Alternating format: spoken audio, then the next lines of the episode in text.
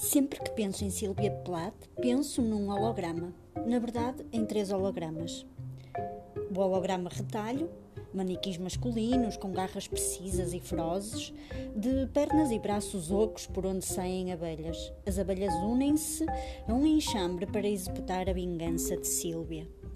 Holograma Sílvia 1. Ela governa um planeta pequeno e frio sem habitantes, bebe um líquido misterioso e observa as mães da Terra preparando os pequenos almoços dos seus filhos.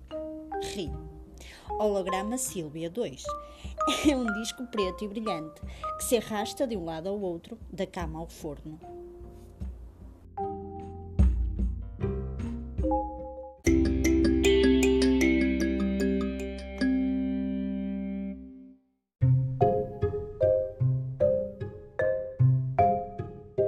Sylvia Plath nasceu em Boston, foi uma mente brilhante, teve êxito académico e social, teve um coração depressivo e uma mente suicida.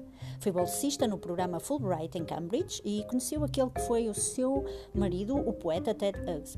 Enquanto Hughes estava com outras mulheres e cuidando abelhas, Plath ficava em casa com os seus filhos e escrevia poemas cada vez mais brilhantes e arrepiantes, nos quais canalizava a sua raiva face ao seu marido e ao seu pai.